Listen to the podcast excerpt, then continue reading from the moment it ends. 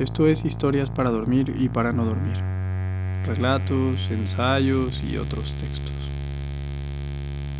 La única constante que los une en realidad es que me gustaron, que me dejaron algo inquieto y que no puedo dormir dándoles vueltas. Y que decidí grabarlos.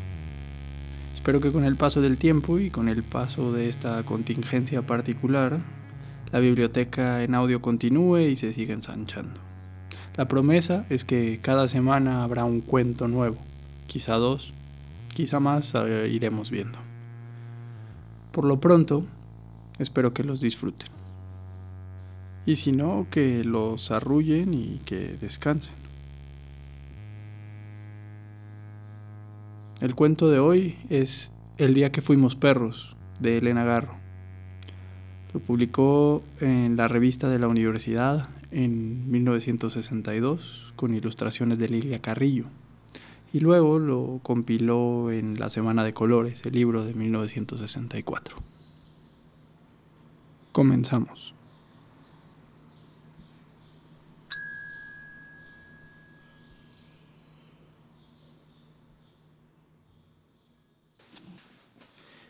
El día que fuimos perros, por Elena Garro. El día que fuimos perros no fue un día cualquiera, aunque empezó como todos los días. Despertamos a las seis de la mañana y supimos que era un día con dos días adentro. Echada boca arriba, Eva abrió los ojos y sin cambiar de postura miró a un día y miró al otro. Hacía ya rato que yo los había abierto y que para no ver la inmensidad de la casa vacía, la miraba a ella. ¿Por qué no nos habíamos ido a México? Todavía no lo sé. Pedimos quedarnos y nadie se opuso a nuestro deseo. La víspera, el corredor se llenó de maletas. Todos huían del calor de agosto. Muy temprano las maletas se fueron en un carricoche de caballos. Sobre la mesa quedaron las tazas de café con leche a medio beber y la avena cuajada en los platos. Cayeron sobre las losas del corredor los consejos y las recomendaciones. Eva y yo los miramos desdeñosas. Éramos dueñas de los patios, los jardines y los cuartos. Cuando tomamos posesión de la casa nos cayó encima un gran peso. ¿Qué podíamos hacer con los arcos, las ventanas, las puertas y los muebles? El día se volvió sólido, el cielo violeta se cargó de papelones oscuros y el miedo se instaló en los pilares y las plantas. En silencio deambulamos por la casa y vimos nuestros pelos convertirse en harapos. No teníamos nada que hacer, nadie a quien preguntarle qué hacer. En la cocina los sirvientes se acurrucaron alrededor del brasero para comer y dormitar. No se tendieron las camas, nadie regó los helechos ni levantó las tazas sucias de la mesa del comedor.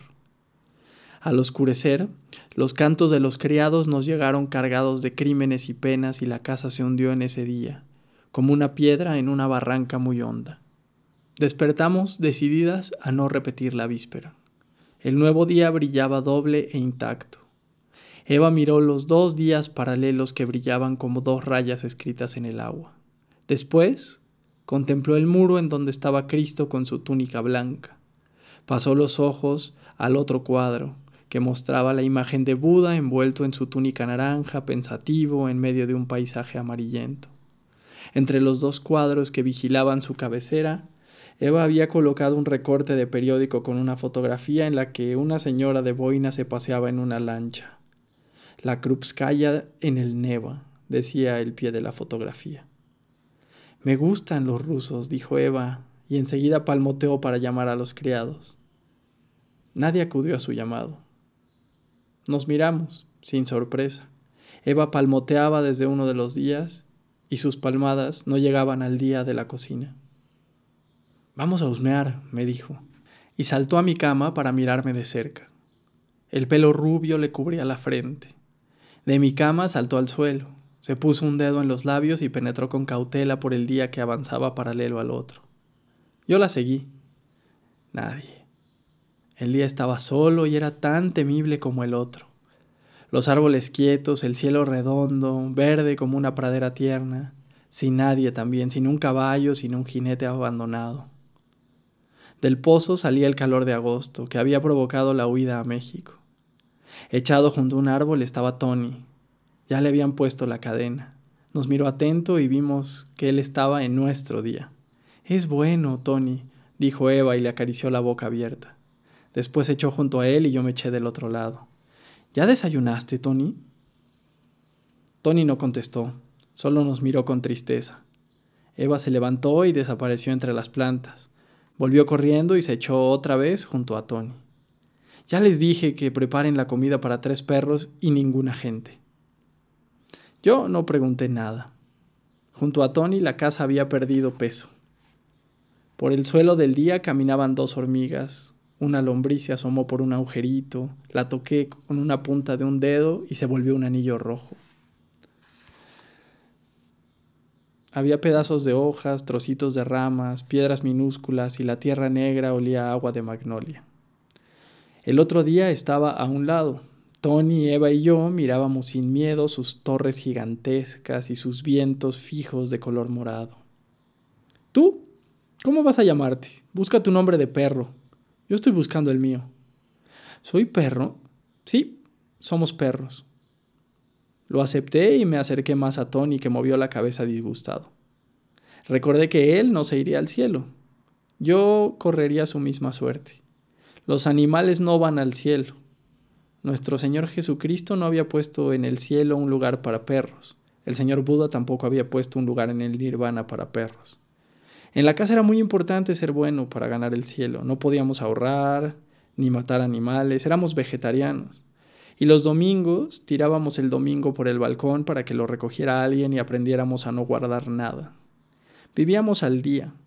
La gente del pueblo husmeaba por los balcones de la casa. Son españoles, decían, y nos miraban de soslayo.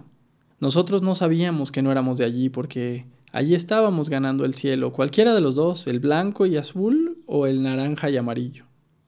Ahora en ninguno de los dos había lugar para nosotros tres. Los alquimistas, los griegos, los anarquistas, los románticos, los ocultistas, los franciscanos y los romanos ocupaban los anaqueles de la biblioteca y las conversaciones de la mesa. Tenían un lugar aparte los evangelios y los Vedas y los poetas. Para los perros no había más lugar que el pie del árbol. ¿Y después? Después estaríamos tirados en cualquier llano. Ya encontré mi nombre. ¿Ya? Eva se enderezó curiosa. Sí, Cristo. Eva me miró con envidia. ¿Cristo? Es un buen nombre de perro. Eva acomodó la cabeza sobre las patas delanteras y cerró los ojos. También yo encontré el mío, dijo, enderezándose de pronto. ¿Cuál? Buda. Es muy buen nombre de perro. Y el Buda se echó junto al Tony y empezó a gruñir de gusto. Nadie vino a visitar el día de Tony, del Cristo y del Buda. La casa estaba lejos, metida en su otro día. Las campanadas del reloj de la iglesia no indicaban nada. El suelo empezó a volverse muy caliente, las lombrices entraron en sus agujeros, los pinacates buscaron los lugares húmedos debajo de las piedras, las hormigas cortaron hojas de acacia que le servían de sombrillas verdes. En el lugar de los perros había sed. El Buda ladró con impaciencia para pedir agua, el Tony lo imitó y enseguida el Cristo se unió a los ladridos. Por un caminito lejano aparecieron los pies de Rutilio calzados con guaraches. Traía tres jarros llenos de agua. Indiferente le puso un jarro a Tony, miró al Cristo y al Buda y les colocó un jarro cerca del hocico. Rutilio acarició las cabezas de los perros y ellos agradecidos movieron los rabos. Fue difícil beber agua con la lengua. Más tarde el criado viejo trajo la comida en una olla y le sirvió en una cazuela grande. El arroz de los perros tenía huesos y carne. El Cristo y el Buda se miraron atónitos. ¿Los perros no son vegetarianos? El Tony levantó el labio superior, gruñó feroz desde sus colmillos blancos y cogió con presteza los pedazos de carne. El Cristo y el Buda metieron el hocico en la cazuela y comieron el arroz mojado como engrudo. Tony terminó y soñoliento miró a sus compañeros que comían alengüetadas. Después también ellos se recostaron sobre sus patas delanteras. El sol quemaba, el suelo quemaba y la comida de los perros pesaba como una bolsa de piedras. Se quedaron dormidos en su día, apartados del día de la casa. Los despertó un cohete que venía del otro día. Siguió un gran silencio. Alertas escucharon la otra tarde. Estalló otro cohete y los tres perros echaron a correr en dirección del ruido. El Tony no pudo avanzar en la carrera porque la cadena lo retuvo junto al árbol. El Cristo y el Buda saltaron por encima de las matas rumbo al portón. ¿A dónde van, mocosas desgraciadas? les gritó Rutilio desde el otro día. Los perros llegaron al zaguán. Les fue difícil abrir el portón, los cerrojos estaban muy altos. Al fin salieron a la calle iluminada por el sol de las cuatro de la tarde. La calle estaba esplendorosa como una imagen fija. Las piedras relucían en el polvo, no había nadie, nadie, sino los dos hombres bañados en sangre y abrazados en su lucha. El Buda se sentó en el filo de la acera y los miró con los ojos muy abiertos. El Cristo se acomodó muy cerca del Buda y también los miró con asombro. Los hombres se quejaban en el otro día, ya vas a ver, ah, hijo de la chingada. Sus voces sofocadas venían desde muy lejos. Uno detuvo la mano del que llevaba la pistola y con la mano libre le tatuó el pecho con su cuchillo. Estaba abrazado al cuerpo del otro y como si las fuerzas no le alcanzaran, se deslizaba hacia el suelo en el abrazo. El hombre de la pistola aguantaba firme, de pie en la tarde esplendorosa. Su camisa y sus pantalones blancos se llenaban de sangre. Con un movimiento liberó su mano presa y puso la pistola en la mitad de la frente de su enemigo arrodillado. Un ruido seco partió en dos la otra tarde y abrió un agujerito en la frente del hombre arrodillado. El hombre cayó boca arriba y miró el cielo con fijeza. ¡Cabrón! exclamó de pie sobre las piedras mientras sus piernas seguían lloviendo sangre. Luego él también levantó los ojos para mirar al mismo cielo y al cabo de un rato los volvió hacia los perros, que a dos metros de distancia, sentados en el borde de la acera, lo miraban boquiabiertos. Todo quedó quieto. La otra tarde se volvió tan alta que abajo la calle quedó fuera de ella. A lo lejos aparecieron varios hombres con fusiles. Venían como todos los hombres de blanco, con los sombreros de palma sobre la cabeza. Caminaban con lentitud. El golpe de sus guaraches resonaba desde muy lejos. En la calle no había árboles para amortiguar el ruido de sus pasos, solo muros blancos contra los cuales retumbaban cada vez más cerca las pisadas como redoble de tambores en día de fiesta. El estruendo se detuvo de golpe cuando llegaron junto al hombre herido. ¿Tú lo mataste? Yo mismo, Pregúntale a las niñas. Los hombres miraron a los perros.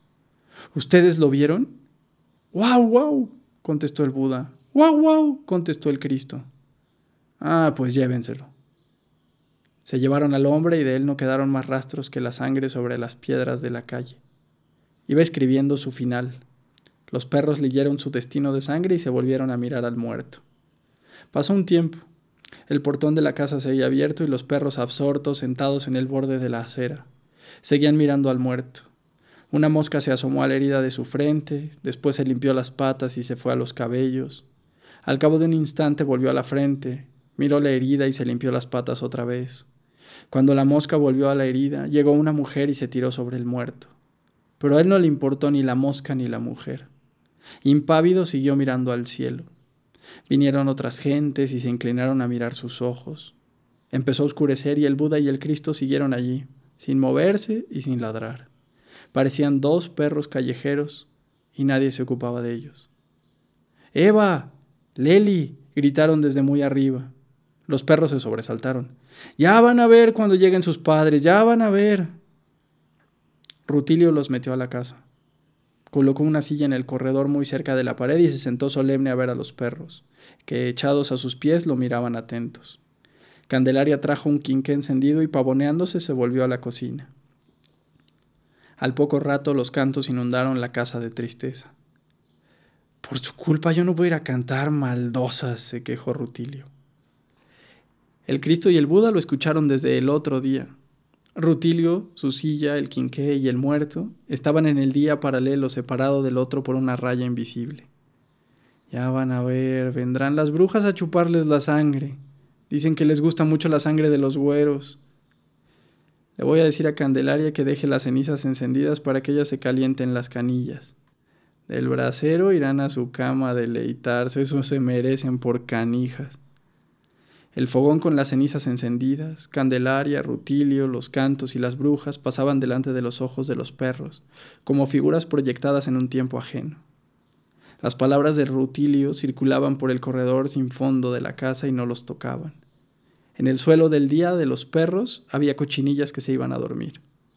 El sueño de las cochinillas era contagioso, y el Cristo y el Buda, acurrucados sobre sus patas delanteras, cabecearon.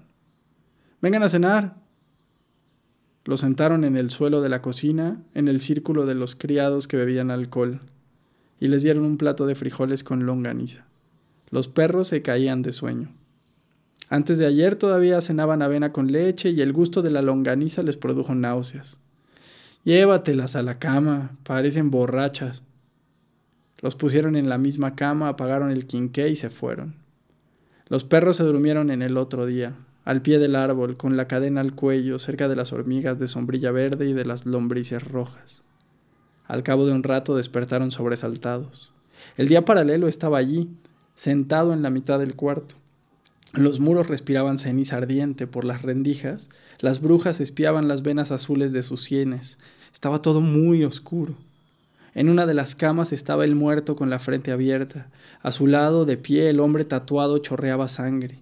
Muy lejos, en el fondo del jardín, dormían los criados, la Ciudad de México con sus padres y con sus hermanos, quién sabe dónde estaba. En cambio, el otro día estaba allí, muy cerca de ellas, sin un ladrido, con sus muertos fijos, en la tarde fija, con la mosca enorme asomándose a la herida y limpiándose las patas. En el sueño, sin darnos cuenta, pasamos de un día al otro y perdimos el día en que fuimos perros.